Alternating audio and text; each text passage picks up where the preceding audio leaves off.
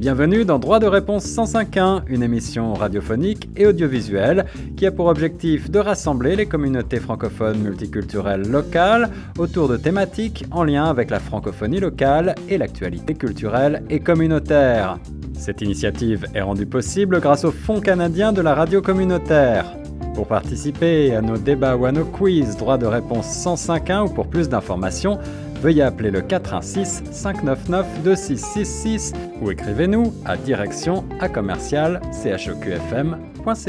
Bienvenue dans cette nouvelle édition de Droit de réponse 105.1 sur les ondes de Choc FM, la radio francophone communautaire de Toronto. Divertissante éducative, Droit de réponse 105.1 a pour objectif de rassembler les communautés francophones multiculturelles locales virtuellement autour de thématiques en lien avec la francophonie locale et l'actualité culturelle et communautaire. Cette initiative est rendue possible grâce au Fonds canadien de la radio communautaire. Et aujourd'hui, on parle d'entrepreneuriat au féminin et d'entrepreneuriat francophone au féminin en particulier avec nos panélistes liste très inspirante que l'on a eu la chance de découvrir euh, dans la première émission Entreprendre en tant qu'immigré. On va faire un petit tour de table rapide. Je donne la parole à Géraldine du CCO. Bonjour Géraldine. Bonjour Guillaume, bonjour à toutes et à tous, puisque Guillaume est là. Euh, moi, je, donc, je suis Géraldine, je travaille au sein du CCO, à la direction, euh, à la division du service des, de démarrage et de croissance des entreprises. J'ai euh, une longue expérience en France et au Luxembourg, et puis j'ai rejoint le CCO au début de cette, ce, mois de septembre. Voilà. Bienvenue et merci Géraldine d'être avec nous. Gabriella nous est avec nous également de nouveau. Bonjour Gabriella. Bonjour, euh, bonjour à tous. Moi, je suis une coach professionnelle, euh, formatrice. Euh, je, je, suis aussi la fondatrice du Introverts Academy. C'est une plateforme où on donne des cours en ligne, de, du coaching. On a plusieurs ressources, ressources pour les individus et aussi pour les organisations. Et en plus de ça, je travaille avec une organisation sans but lucratif qui aime les femmes entrepreneurs. s'appelle Paro, p a Et si j'aurai l'occasion, je vais vous dire d'une option de financement qui est assez intéressant pour les entrepreneurs aussi. Et c'est le but de l'émission, partager les connaissances, les ressources. Merci beaucoup, Gabriella. Darine Ben Amara est avec nous également de The Smart Woman. Bonjour, Darine. Bonjour, donc effectivement, je suis la fondatrice de, Smart Woman, une agence de consulting euh, dédiée à amplifier la voix des femmes euh, à des postes décisionnaires. Donc, je fais ce au niveau institutionnel et notamment au niveau et aussi au niveau individuel à travers de formations, un renforcement de capacité de leadership des femmes avec un focus sur le personal branding, le réseautage d'affaires et la visibilité. Nous avons également le plaisir d'accueillir autour de la table virtuelle Laurence. Bonjour Laurence. Bonjour à tous, donc je suis Laurence Moulin-Vertueux, je suis consultante en réglementée en immigration canadienne et depuis l'année dernière, j'ai ouvert mon cabinet de consulting en immigration et en fait, j'aide les familles dans leur démarche administrative à venir au Canada afin d'obtenir leur visa, leur permis de travail, leur résidence permanente ou la citoyenneté et j'aide aussi les entreprises à recruter des, des travailleurs étrangers. Bienvenue Laurence et pour terminer avec nous, Alexandra Pinto. Bonjour Alexandra. Euh, bonjour tout le monde. Donc, euh, moi, je suis agent hypothécaire et euh, je suis en train de, également d'élargir mes lignes de service en étudiant le Financial Advisor. Bienvenue Alexandra. Dans la première euh, partie de l'émission, on avait abordé euh, la thématique d'entreprendre en tant qu'immigré et euh, de nombreuses questions étaient restées en suspens. Je pense qu'on va pouvoir les aborder dans cette deuxième partie, plus spécifiquement consacrée à l'entrepreneuriat au féminin. Et pour co-animer cette émission, eh bien, qui de mieux qu'une femme, justement, j'ai le plaisir d'accueillir avec nous ma collègue Nathalie Salmeron. Bonjour Nathalie. Je crois que tu avais oublié quelqu'un dans la présentation, puisque c'est vrai qu'on est beaucoup aujourd'hui.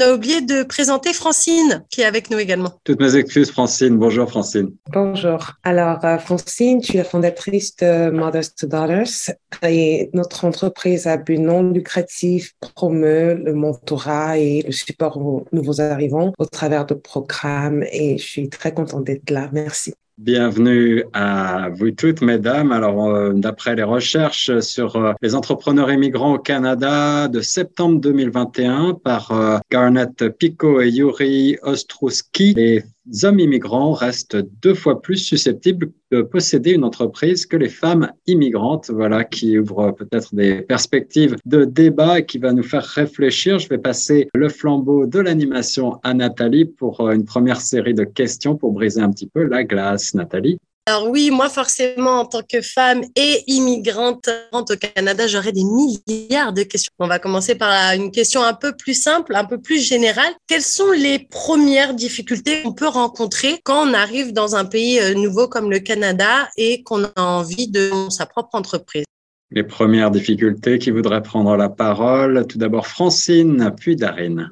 Alors, très belle, très bonne question, elle est très pertinente. Euh, je vais commencer par euh, les problèmes de langage. Encore, on est au Canada, mais le Canada est beaucoup plus anglophone, donc euh, c'est généralement l'un des plus gros défis en tant qu'immigrant. Et ce qui détermine parfois le succès, c'est vraiment de s'y mettre dès qu'on arrive, au lieu d'observer, mais euh, être proactif en fait. C'est l'un des défis que j'ai vu euh, en tant qu'immigrant quand je commençais, et même dans l'entrepreneuriat. c'est une barrière qui amène les gens à être inconfortables confortable pour s'exprimer, pour articuler ce qu'ils veulent vraiment. Et euh, je pense que c'est l'un des, défis majeurs. Je sais que Darine, dans l'autre émission, elle parlait également de éducation financière. C'est également un problème qui euh, amène souvent des gens à ne pas se sentir forcément imprégnés dans la culture et ça peut prendre du temps d'acquérir ces notions. Donc encore, pour, euh, pour éviter ces échecs, il faut vraiment déjà connaître que ça pourrait être un défi et être proactif dès qu'on qu immigre au Canada.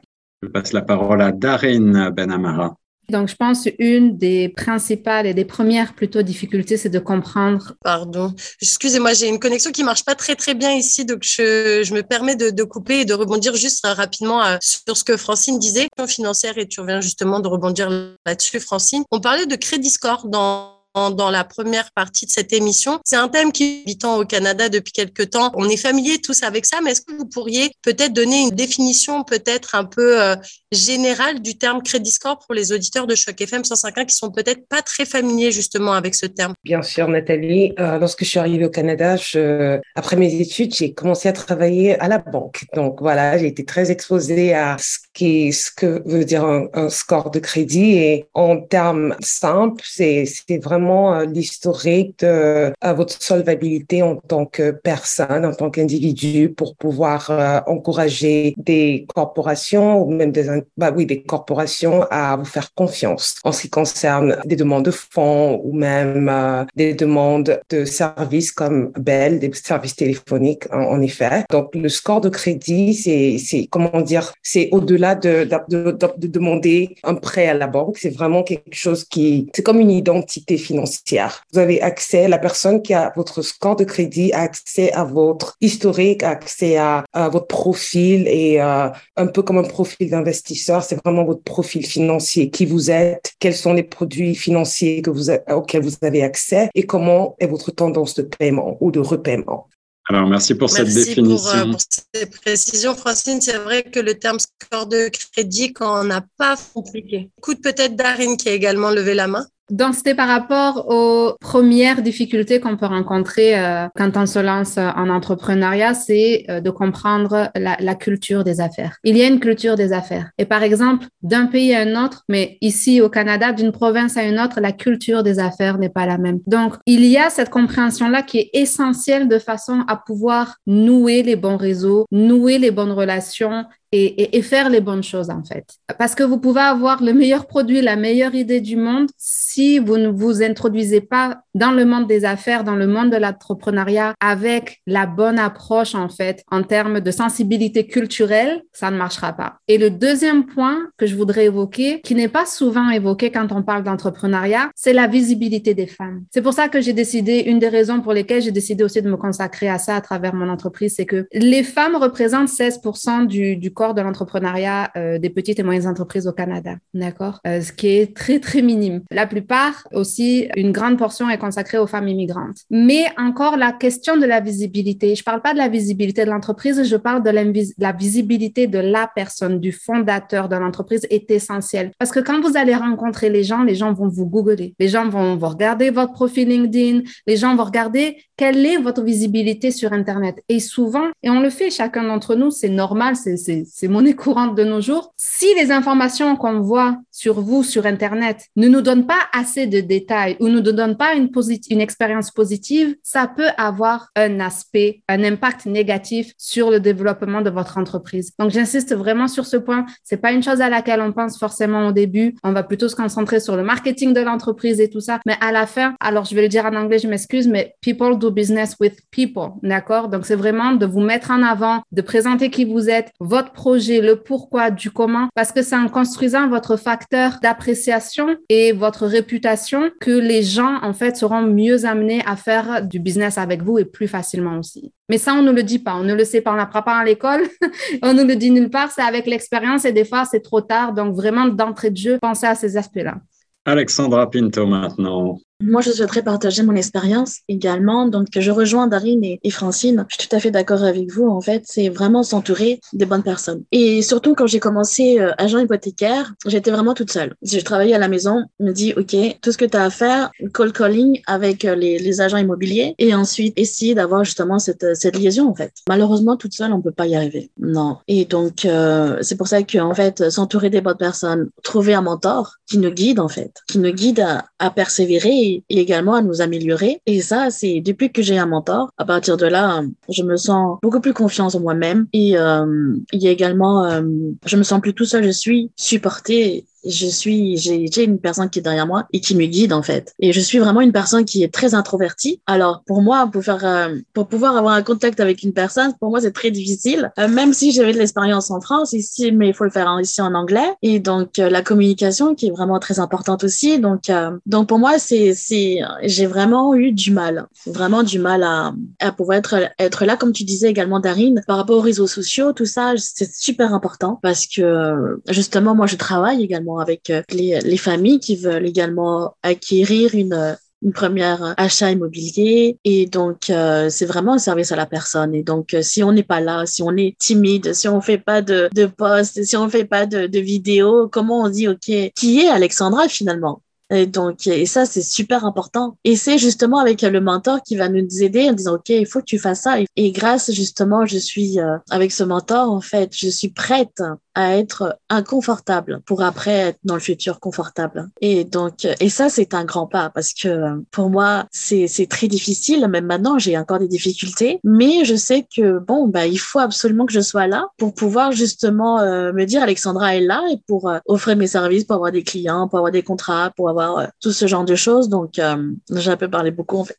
Merci beaucoup pour ce partage très inspirant. Je vois beaucoup de mains qui applaudissent Alexandra. Parlait de l'importance du mentorat d'entreprendre lorsque l'on est introverti. Alors la transition est toute trouvée. Je vais donner la parole à Gabriela maintenant. Merci beaucoup. Je veux ajouter par rapport à ce que Darine, je me rappelle pas, Alexandra, ce qu'ils disent, euh, à part la culture d'affaires, il y a aussi la culture personnelle, la culture de la famille où on a vécu, on a grandi, la culture de notre pays. Et si ça, c'est un conflit avec la culture d'affaires qu'on voit ici, ça, c'est encore un grand défi à surmonter. Et surtout pour les femmes, la plupart des femmes euh, ont vécu, ont grandi dans une culture qui dit, à toi, tu euh, dois garder la famille, toi, tu dois faire des choses à la famille pas être une femme d'affaires. Donc, il y a plein de défis de ce côté-là qu'on doit surmonter en tant que femme d'affaires. Tu peux même euh, avoir des problèmes avec les amis et ta famille qui ne sont pas d'accord avec toi, euh, te lancer en affaires. Donc, il y a plein, plein d'aspects à quoi on doit réfléchir. Et si on n'a pas vraiment motivé à démarrer cette entreprise et à grandir cette entreprise-là, on peut échouer juste par rapport à ces différences entre culture d'affaires et notre propre culture. Et par rapport aux personnes introverties, moi, j'ai été comme Alexandra au début. Je voulais pas me mettre sur les médias sociaux, mais j'ai commencé au fur et à mesure me mettre de temps en temps et j'ai vu que la réaction était positive. Donc, ça m'a encouragé d'être un peu plus active, encore plus. Et maintenant, je vois que euh, l'aspect des médias sociaux, par exemple, l'aspect de visibilité peut arriver avant de nous ce qui est important pour un introverti, parce que les gens peuvent faire la recherche sur Internet, voir qu'est-ce que je fais, et quand j'arrive à les contacter, ils savent quelque chose sur moi. J'ai pas besoin de me présenter, de me dire, voilà, je suis la meilleure euh, personne pour toi. Donc, il y a des choses que même nous, les introvertis, on peut faire pour euh, nous lancer et avancer dans notre carrière d'affaires. Et il y a plein de choses, d'aspects positifs que nous, on a, les introvertis, euh, aspects de personnalité. Si on sait comment les utiliser, ça devient même plus facile. Il y a un euh, processus aussi de self-reflection, self-growth, de développement personnel qu'on doit faire quand on se lance en affaires et quand on veut évoluer pour devenir, avoir plus de succès. Merci Gabriella. Alors on va passer à Laurence, puis Géraldine et ensuite Nathalie va poursuivre le fil des questions il y a tellement de choses, de bonnes choses qui ont été dites depuis que j'ai demandé à prendre la parole et ça me touche vraiment encore parce que à la base, c'est vrai ce que je voulais rajouter qui peut être un obstacle et en même temps qui devient une force. En fait, c'est notre état d'esprit, notre mindset qu'on doit en fait faire évoluer et faire changer parce qu'on doit complètement sortir de sa zone de confort. Déjà, en se lançant dans l'entrepreneuriat, déjà, je pense que il faut déjà avoir un mindset, mais déjà en tant qu'immigrante et en étant une femme, je trouve que ça agit deux autres, euh, j'allais pas dire obstacles parce qu'au final ça devient une force, mais c'est ça déjà en étant immigrante, on a déjà tout lâché dans notre pays d'origine pour venir ici, tout recommencer à zéro. Et puis des fois c'est vrai quand on a peur de se lancer, ben c'est le moment en fait justement de se remémorer et de se dire on a déjà fait un énorme challenge, on a déjà surmonté tellement en se réinstallant. Et donc du coup est-ce que là on est prêt à se relancer dans une nouvelle aventure? Et c'est là en fait on se dit bon bah est-ce qu'on fait tout tout seul? Ou est-ce que j'ai besoin d'autres piliers pour m'aider en fait à tout bâtir? Et donc il y a ça que je dirais. Et l'autre chose aussi, quand Alexandra a parlé qu'on est le service à la personne et qu'on doit se montrer, et Darine parlait de la visibilité, bah ça aussi c'est vrai que c'est c'est une grande chose en fait à prendre en compte parce que euh, des fois on est dans sa bulle, dans son idée, dans son projet. Et oui, on a l'idée, mais si au final personne ne nous connaît ou si euh, on a peur de se montrer, bah au final on va pas avancer et puis après ça peut être euh, un cercle vicieux, c'est que on a peur de se montrer, on n'a pas de clients, on perd euh, confiance en notre projet, on laisse tomber et en fait je réalise en fait tout est tout est lié en fait. Merci beaucoup Laurence. Géraldine, tu voulais ajouter quelque chose ou est-ce qu'on passe au deuxième volet?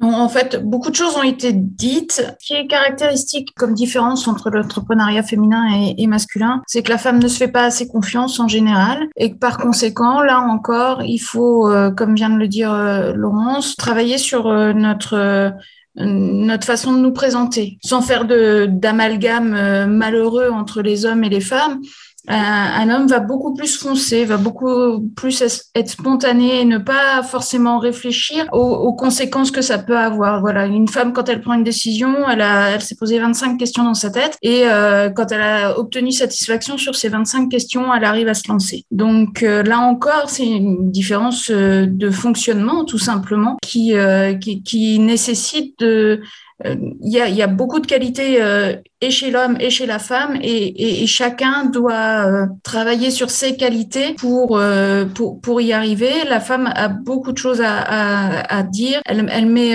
quand même beaucoup plus de, de, temps à décider, mais elle est plus sur l'humain, sur l'intelligence émotionnelle. Donc tout ça va lui permettre de bien ficeler son projet et de bien démarrer. Alors moi justement, tu, euh, Géraldine a pris un petit peu euh, la, la, tangente sur, la, sur ce que j'allais dire ensuite, euh, des, des, différences justement qu'il existe entre les hommes. Donc oh, je viens d'écouter et d'entendre ce que tu disais. Donc en général, c'est vrai que les femmes ont cette tendance, désolé Guillaume, de réfléchir un petit peu plus, c'est vrai, euh, avant de prendre euh, des décisions. Mais je me demandais également s'il y avait d'autres différences qui existaient réellement entre les hommes et les femmes quand on à lancer son entreprise et de créer des organismes pour tendre la main à ces femmes entrepreneurs. Il n'y a pas forcément de d'entité ou en tout cas, c'est ça engendre moins ce côté solidarité comme on a par exemple entre femmes à dire ok tu devrais aller voir cette action à s'occupe des femmes. Du coup voilà je me demandais pourquoi encore en 2022 on avait encore besoin justement de d'aider ces femmes quand on parle de lancer son entreprise les différences entre les femmes. Darine. Oui, donc si j'ai bien compris la question, parce que le, la, la, la, question, ça, ça a coupé à plusieurs reprises, c'était de voir s'il y a des différences euh, notoires entre les hommes et les femmes quand il s'agit de se lancer en entrepreneuriat. Et pourquoi est-ce qu'il y a des... On a encore besoin au jour d'aujourd'hui de programmes euh, pour les femmes? Je pense pas que les femmes aient des besoins en particulier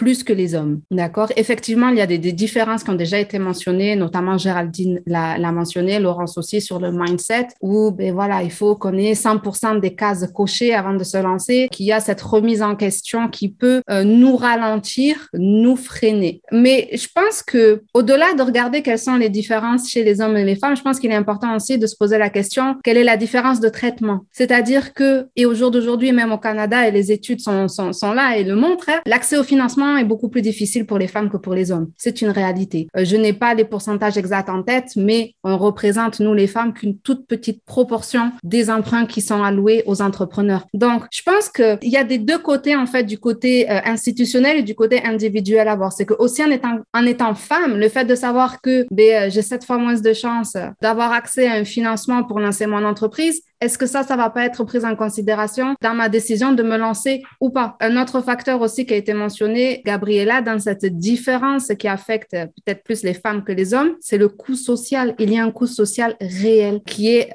souvent occulté, euh, mais qui existe, qui a son poids sur le fait que les femmes se lancent en entrepreneuriat. Et après, c'est au niveau individuel, vraiment, je pense que c'est une question de personnalité. Je pense pas, je pense plus qu'au jour d'aujourd'hui, honnêtement, une femme qui veut se lancer entrepreneuriat, qui sait ce qu'elle fait, qui sait pourquoi elle le fait, elle fera. Une personne, que ce soit un homme ou une femme, le fera. Peut-être la, la prise de risque chez la femme va être moins importante, ce qui fait que peut-être l'échec à moyen et long terme va être un peu plus petit ou euh, affaibli du fait que les risques qui sont pris de par euh, les femmes sont plus petits ou plus mesurés, je devrais dire, plus mesurés que les risques euh, pris par, par les hommes. Mais autrement, je pense que se lancer en affaires, c'est difficile et qu'on soit homme ou femme, il y a des besoins il y a des soutiens qui sont nécessaires. Et après, c'est une question de, de, de, volonté et du travail, en fait, qui est mis dedans. Merci beaucoup, Darine. Euh, va... Est-ce qu'il y a une autre main de levée? Francine, Francine, Mothers to Daughters. Ah, j'aimerais juste rajouter à ce que Darine vient de partager que c'est très important également de penser au côté euh, où est-ce que la personne a grandi parce que les habitudes qu'on a en plus d'être immigrant dans un nouveau pays, il y a également le système de support une fois de plus. Euh, les personnes autour de nous, comment elles nous encouragent en tant que femmes d'utiliser notre euh, dynamisme ou prise de risque. Parce que moi, par exemple, j'ai vécu ou j'ai grandi dans un environnement où il n'y avait pas d'hommes. Donc, j'ai été élevée en, sachant que je pouvais accomplir ce que je voulais. Il n'y avait jamais d'obstacle. Donc, en ce qui concerne la prise de risque et la confiance, il y a toujours eu, comment dire, une certitude par rapport aux capacités ou au succès que je pourrais atteindre. Donc, en venant au Canada, je, je, je me suis jamais victimisée d'une certaine manière par rapport à tout ce que je pouvais entreprendre. C'est souvent important, on n'en parle pas assez, mais les femmes, je pense que quand je fais des comparaisons personnelles, généralement, quand il y a un homme dans la famille, même au niveau de mes amis, j'ai toujours l'impression que ma copine, elle va se mettre en derrière. Elle va se dire, oh oui, je peux, mais mon frère, il peut un peu plus. Donc, parce que dans le cocon familial, il y a une certaine prédisposition de ce qu'une femme peut faire, ce qu'un homme peut faire. Et je pense que ça nous affecte d'une manière inconsciente. Et c'est lorsqu'on est fait à des, des situations que ça se révèle, en fait. On ne le sait pas tant qu'on n'est pas devant ces situations. Donc, en tant que femme, je pense qu'il y a des défis d'un environnement à l'autre, dépendamment du support qu'on a et dépendamment de, voilà, ça, ça a un, effet très, très, très euh, important sur comment on réagit. C'est ma réalité et comme je vous dis, je, je l'observe dans mon cercle également. Merci Francine. Passons maintenant la parole à Alexandra Pinto. Donc moi, en fait, mon obstacle, en, fait, c'est que je suis maman célibataire, donc euh, d'un petit garçon de, de 7 ans. Et pour moi, c'est très difficile, euh, on va dire, de combiner les deux, en fait. Sachant que les clients, ils sont là, euh, c'est-à-dire que à partir de 5 heures jusqu'à 21 heures, on est toujours en relation avec les clients. Parce que oui, effectivement, il y a des clients qui travaillent la nuit ou, ou la journée, peu importe. Donc, et se combiner entre les deux, c'est pour moi, c'est très difficile, en fait. Oui, parce que avant, euh, quand j'ai travaillé en tant que salarié, j'avais ma routine. Je savais ok à quelle heure j'arrivais, à quelle heure je devais. Euh, je savais très bien mes heures étaient, étaient cadrées. Maintenant, maintenant non, maintenant pas du tout. Donc euh, il faut également que je combine en fait avec les deux, que je fasse jouer. Ma famille est en France, donc euh, j'ai pas forcément de, de l'aide. Et donc c'est pour moi, moi un obstacle. Donc maman célibataire, oui. Alors j'en profite pour euh, rebondir sur ce, ce, point très intéressant. Je pense qu'il est partagé par beaucoup de femmes entrepreneurs, euh, qu'elles soient euh, mères célibataires ou, ou, ou pas d'ailleurs, mais c'est encore plus difficile probablement en tant que mère célibataire. Comment concilier l'entrepreneuriat qui bien souvent prend énormément de temps. Hein. On dit toujours qu'un un ou une entrepreneur ne compte pas ses heures, surtout pendant les premières années de démarrage de l'entreprise, et euh, la vie familiale, tout simplement. Est-ce que vous avez euh, peut-être des, pistes des, des réflexions sur cet aspect-là des choses, Laurence bah moi, c'est vrai que voilà, si je, je devrais résumer ça, c'est à la gestion du temps qui fait qui est complètement différente. Et je rejoins ce qu'Alexandra disait. Moi, en fait, au moment où j'ai eu ma licence euh, qui m'autorisait à, à, exercer, j'étais enceinte de mon deuxième enfant. Et c'est vrai que c'est poser la question, j'ai ma licence, est-ce que je me lance tout de suite dans la promotion de, de mon entreprise? En sachant que je vais accoucher bientôt et après, on sait comment sont les premiers mois après l'accouchement au niveau de la fatigue émotionnelle, la fatigue physique. Donc, est-ce que je mets tout sur pause et j'attends, j'attends, j'attends et puis je m'y remets. Et puis finalement, j'ai pris la décision. Je me suis dit, bon, c'est pas grave, je prends le risque parce que je vais pas attendre un an. Je me suis quand même lancée. Mais c'est vrai qu'après, bah, une fois que le bébé arrive,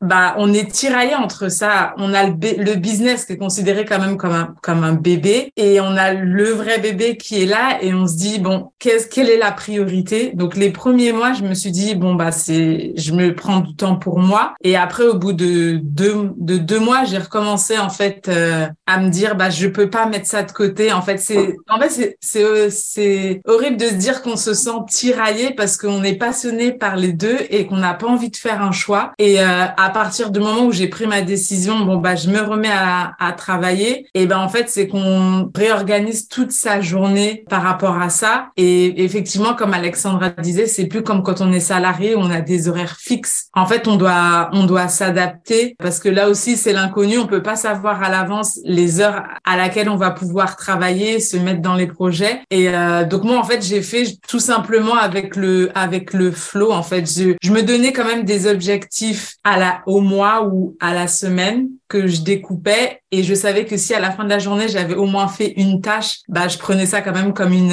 une mini victoire. Et puis au fur et à mesure où une fois ben j'ai commencé à mieux m'adapter euh, à ça, ça commençait à mieux rouler. Mais au jour d'aujourd'hui c'est ça, c'est que je me cale quelques heures par jour où je sais bon bah je sais à quel moment l'enfant dort et là je vais travailler sur le sur le business. Je sais que les heures où mon mari est présent à la maison, il va pouvoir s'occuper des enfants. Mais c'est vrai que tout ce qui est gestion du temps, c'est quand même en fait quelque chose que je pense qui se qui va se mettre en place au fur et à mesure et qui a pas vraiment de de règles en fait. Faut juste essayer de prendre des astuces par-ci par-là, sans oublier en fait son bien-être mental non plus parce qu'il faudrait pas aller au au burn-out. Mais euh, moi c'est vrai que par rapport à ça, je dirais c'est ça, c'est que on prend au jour le jour tout en ayant en tête euh, notre objectif final en tant que jeune père de famille moi-même, euh, mesdames euh, qui, qui êtes concernées, je tire mon chapeau parce que c'est particulièrement certainement un, enjeu extrêmement difficile d'arriver à concilier le travail en tant qu'entrepreneur avec la vie de famille. Nathalie, on poursuit avec les questions sur euh, cette émission spéciale entrepreneuriat au féminin sur Choc FM 105. Effectivement, j'espère que la connexion sera suffisamment bonne et que vous allez pouvoir m'entendre. Moi, j'avais une troisième question pour vous. C'était, avez-vous, pendant le processus de lancement de votre entreprise, été victime ou avoir été témoin de paroles ou d'actes sexistes à votre rencontre parce que justement, vous étiez une femme qui se lançait peut-être dans un business qui est peut-être soit trop masculin ou de manière générale euh, un cliché tout bête de vous êtes une femme, vous n'êtes pas censé euh, lancer une entreprise, vous êtes mieux à la maison, entre guillemets. La question du sexisme, les mentalités, on l'a dit tout à l'heure, euh, ont peut-être progressé, mais euh, ça reste parfois une réalité. Est-ce que vous avez des témoignages à nous partager? Oui, Darine. Personnellement, euh, je n'ai jamais eu euh, à, faire faire à ce genre de commentaires et c'est une très bonne chose. Je pense que la personne euh, en face de moi n'apprécierait pas le retour. Mais par contre, j'ai été effectivement le témoin de, de, de sexisme vis-à-vis d'autres femmes entrepreneurs. Et je vais vous donner un exemple concret parce que c'est un exemple qui m'a vraiment marqué. Lorsque j'étais directrice du programme de femmes d'entrepreneuriat des femmes, une de nos bénéficiaires a, a, eu son business plan approuvé, a eu les financements approuvés et donc elle s'est rendu dans nos bureaux pour ben, signer tous les documents. Et il s'est passé, donc on a parlé de coût social, mais je, pense que le sexisme, c'est pas forcément des, des, remarques de gens extérieurs, ça peut venir aussi de la famille. Et souvent, en premier, ça vient de la famille ou des proches. Et lui ont, et où elle est venue en pleurs et elle disait, ben, je suis pas capable. Et donc, on comprenait pas parce qu'on avait fait tout ce cursus-là avec elle euh, jusqu'à la finalisation du projet. Et elle nous expliquait non parce que euh, les hommes de ma famille m'ont dit que j'étais pas capable de euh, gérer une telle somme d'argent et que de toute façon, j'allais tout faire capoter parce que euh, je suis une femme et que les femmes ne savent pas comment gérer l'argent. Et donc, le poids psychologique, en fait, que ça a eu sur cette jeune femme a été tellement lourd qu'elle a perdu toute confiance en elle et donc, en fait, elle a fait, elle a annulé son projet. Alors, je veux pas qu'on pense que c'est un cas un peu extrême parce que ça arrive beaucoup plus souvent que ce que l'on pense et juste des remarques comme, ah, toi, tu veux faire ça ou, mais toi, parce que tu es une femme si. Bon, chacun a ses propres références culturelles, ses références sociales et tout. C'est pas le sujet aujourd'hui, mais je pense qu'il est vraiment important de parler de l'impact du poids psychologique que ça peut jouer, que ça peut avoir sur une femme et l'impact que ça peut avoir au développement de sa carrière et de son projet professionnel ou entrepreneurial. Merci beaucoup pour ces commentaires et ces témoignages, euh, Darine. Nathalie, poursuivons avec euh, ces questions passionnantes sur l'entrepreneuriat en tant que, femme et euh, on pourra ajouter peut-être en tant que femme immigrée. On, a aussi des questions là-dessus alors qui viendront. Oui, alors effectivement, ma, ma prochaine question, c'est est-ce que vous, mesdames, vous avez eu peut-être l'expérience de lancer une entreprise dans votre pays d'origine et en quoi le faire ici, lancer une autre entreprise ou peut-être la même mais différente avec euh, différents fondements ici, euh, l'expérience a été différente. Voilà. En quoi cette expérience aurait pu être éventuellement différente si vous aviez déjà euh, lancé votre entreprise dans votre pays d'origine? Les grandes différences dans l'entrepreneuriat entre différents pays, différents continents. Est-ce que vous avez des expériences, des retours d'expérience? Oui, je vois la main virtuelle de Géraldine se lever. Géraldine.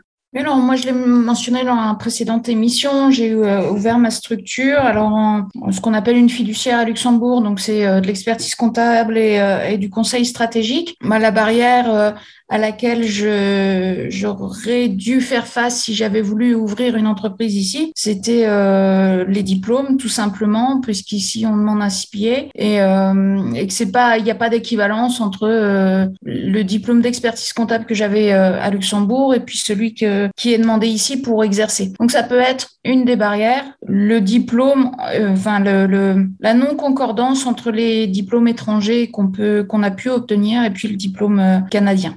Alors merci Géraldine et je rebondis sur ce que tu viens de dire pour poser une question directe à une de nos panélistes. Je crois que c'est Alexandra qui est la plus concernée puisque euh, je voudrais euh, parler de cette question que je n'ai pas pu aborder dans la précédente euh, émission. Il existe des obstacles importants auxquels les immigrantes formées à l'étranger, les immigrants pour ajouter font face, comme l'exigence en matière d'expérience de travail au Canada lorsque ces personnes tentent d'obtenir un permis pour certaines professions et certains métiers réglementés comme le droit, la comptabilité, l'architecture, le génie, l'électricité ou encore la plomberie. Là, c'est une citation que je reprends du site tout simplement du gouvernement du Canada ou de l'Ontario plutôt, puisque le gouvernement de l'Ontario ajoute qu'il promet en fait un projet de loi pour assouplir finalement euh, ces données. Mais dans la réalité, qu'est-ce qu'il en est? Les métiers qui sont réglementés justement par des licences. Alexandra, je crois que tu es en train de passer ta licence en tant que conseiller euh, voyons,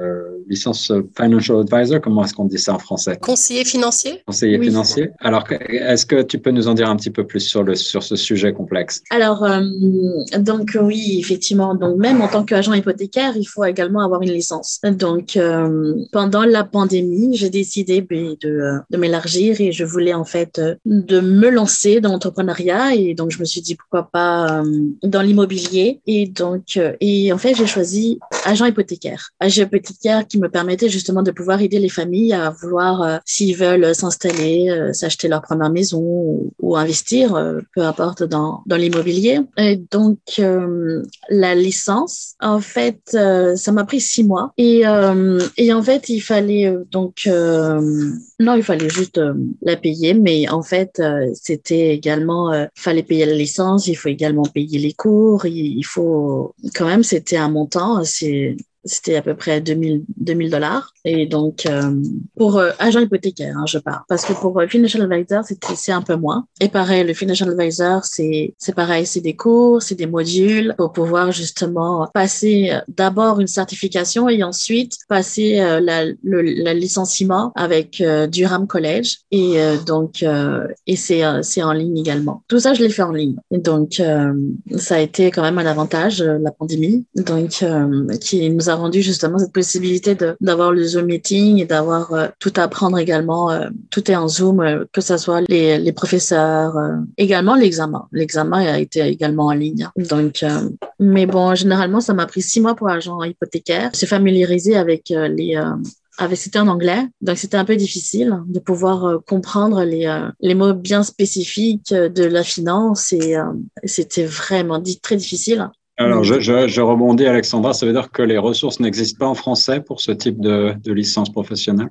Alors que mm, si j'existais, mais euh, c'était pas à ma disposition à ce moment-là. C'est-à-dire que euh, j'étais avec une organisation, cette organisation me l'a proposé uniquement en, en, anglais. Et donc euh, pour la licence euh, là, par rapport à la, le conseiller financier, pareil, on m'a proposé également en français. J'ai choisi en anglais côté personnel parce que c'est pas pour que ça soit beaucoup plus difficile, c'est pas ça, mais c'est juste parce que je sais que je vais avoir des clients anglophones, donc je voulais me familiariser tout d'abord avant avec ces termes bien spécifiques. Donc voilà, c'est pour ça que j'ai décidé de le prendre en anglais.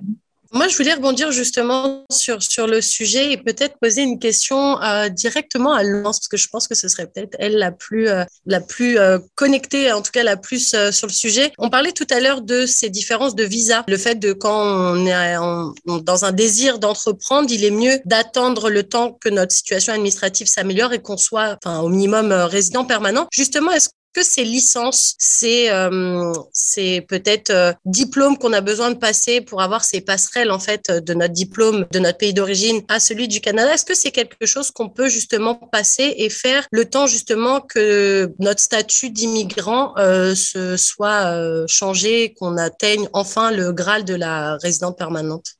Oui, ça par contre c'est un point qu'on peut mettre à notre avantage en tant que euh, travailleur euh, temporaire ou euh, ou étudiant par exemple parce qu'il y a plus il y a en fait selon les métiers il y a plusieurs corps de métiers et en fait oui on peut demander à faire des équivalences. Par exemple pour les électriciens s'ils peuvent prouver imaginons qu'ils ont de l'expérience ou qu'ils ont des diplômes ils ont à contacter le corps des électriciens en Ontario parce que en plus d'avoir des équivalences, c'est pas seulement au niveau fédéral, c'est aussi par province. Donc ça, c'est une barrière en plus. Donc dès le début, il faut savoir où est-ce qu'on veut s'installer. Mais une fois sur place, oui, bah, il faut payer les frais et il faut passer les, les examens. Mais en fait, selon certains corps de métier, on n'a pas besoin d'être ni résident permanent ni citoyen. Donc effectivement, c'est quelque chose qu'on peut faire avec son statut, euh, son statut temporaire. Mais là encore, ça dépend vraiment des métiers. Donc euh, il faut faire ces, ces recherches. Euh, parce que par exemple, pour être euh, consultante en immigration, moi je sais que il fallait être résident permanent ou citoyen, mais je sais que par exemple électricien ou cuisinier, ça, ça on n'a pas besoin.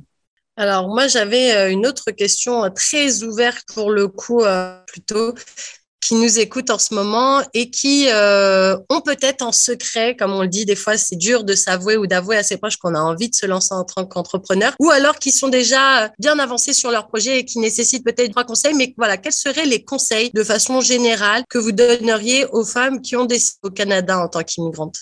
Alors, on élargit sur euh, les bons conseils que vous voudriez donner à une femme entrepreneur qui voudrait se lancer ici dans la région, mesdames.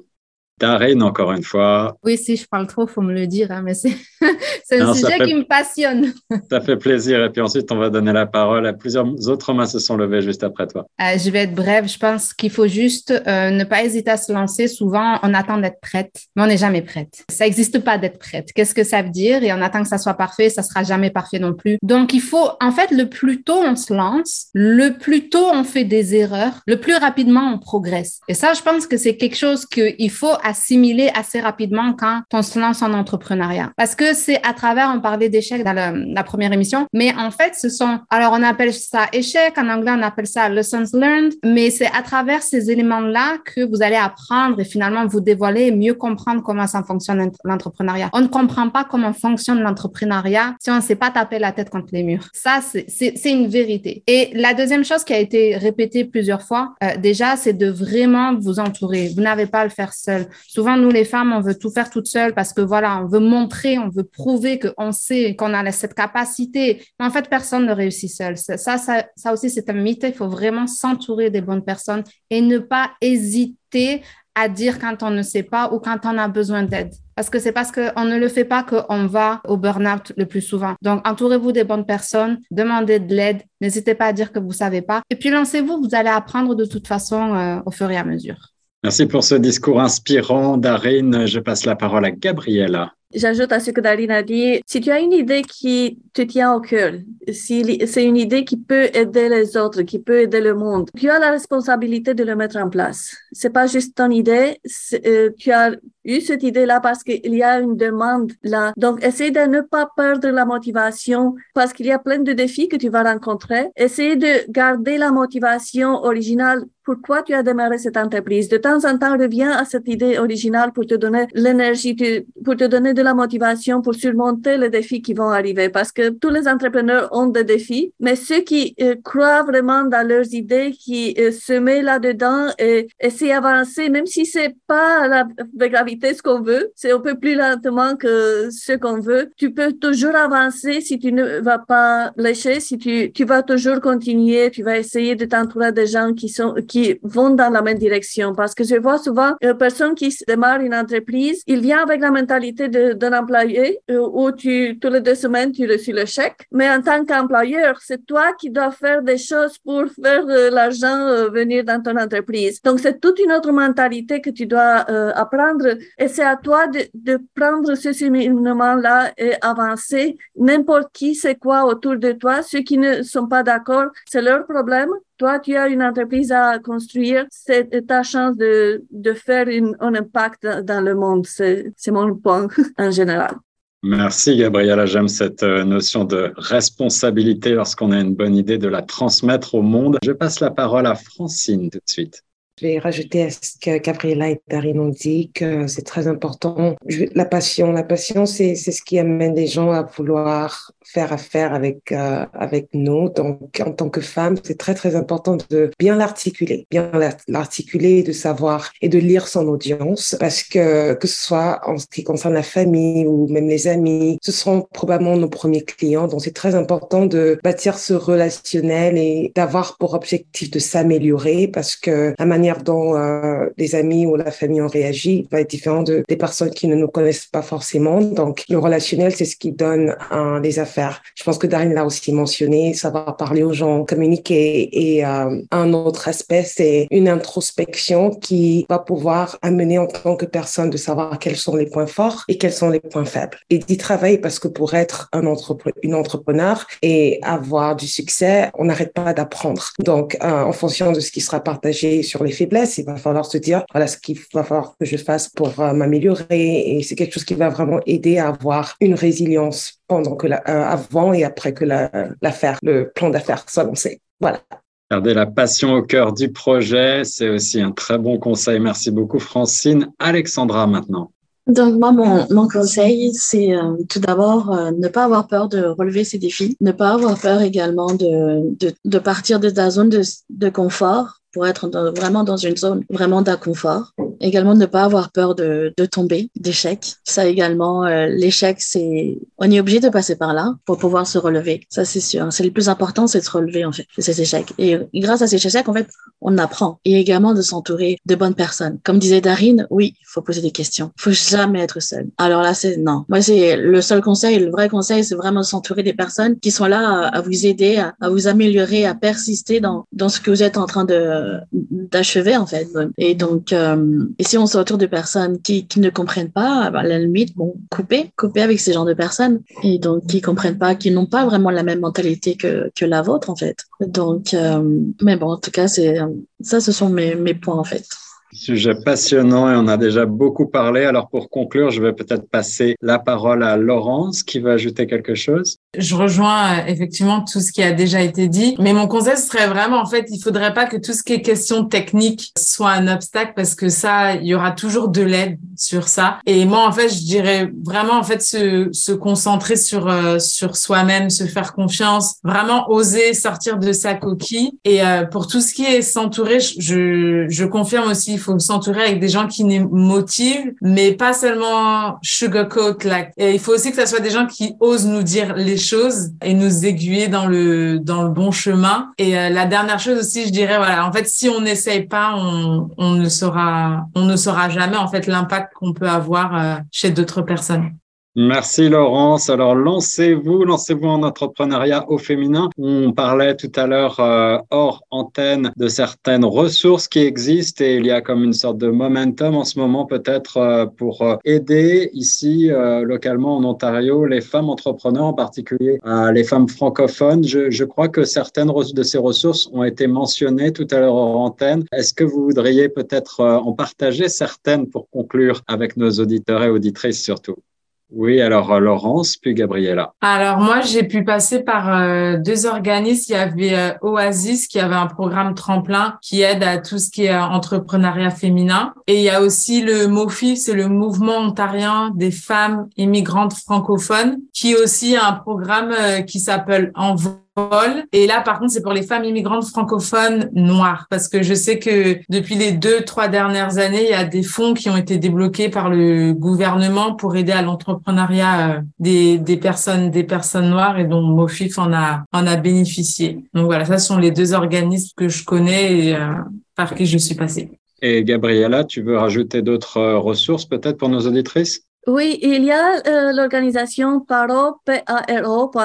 C'est une organisation qui aime les femmes entrepreneurs en Ontario. Ils ont plusieurs services. Tu peux être, euh, tu peux faire partie donc des programmes que Laurence a euh, parlé et aussi être un client de euh, cette organisation-là. Et parmi cette organisation, tu peux avoir accès à des fonds euh, du gouvernement fédéral jusqu'à 50 000 dollars. Donc, les critères d'éligibilité sont assez flexibles et même ceux qui n'ont pas une bonne histoire de crédit peuvent appliquer à des fonds comme ça. Donc, euh, il y a plus d'informations que l'organisation peut donner. Moi, je suis comme Business Growth Advisor dans le sud de l'Ontario. Donc, si les femmes euh, de Toronto sont intéressées, peut-être euh, ils vont nous mettre en contact. Mais sinon, ils peuvent chercher sur le site du Paro parce qu'il y a plusieurs programmes. Ils ont même des programmes si vous avez déjà une organisation, une, une, compagnie qui a déjà 50 000 dollars, dans les ventes. Il, y a des programmes qui peuvent vous aider à aller à l'autre niveau, 250 ou un, million. Donc, c'est une organisation qui aime aider juste les femmes. C'est juste pour ça qu'ils ont créé. Et, et euh, c'est une organisation bilingue. Donc, il y a des services en français aussi. Mesdames, un énorme merci d'avoir participé aujourd'hui à cette émission de notre série Droit de réponse 105.1 sur les ondes de Choc FM consacrée à l'entrepreneuriat au féminin. On a beaucoup parlé, mais je crois qu'on aurait pu encore faire euh, de nombreuses émissions sur le sujet. On essaiera de partager avec nos auditrices un certain nombre des ressources qui ont été mentionnées au cours de cette émission. Il nous reste à vous saluer, à vous remercier, à vous souhaiter bonne chance et tout le succès que vous méritez dans euh, entreprises. Et encore une fois, je pense que le mot d'ordre qui ressort de cette émission, c'est qu'il faut se lancer le plus tôt possible lorsque l'on a une bonne idée. Il faut la partager, ne pas avoir peur de l'échec et euh, de nombreuses ressources effectivement existent aujourd'hui, sont à votre disposition. Alors lancez-vous et merci beaucoup. On reste sur les ondes de choc.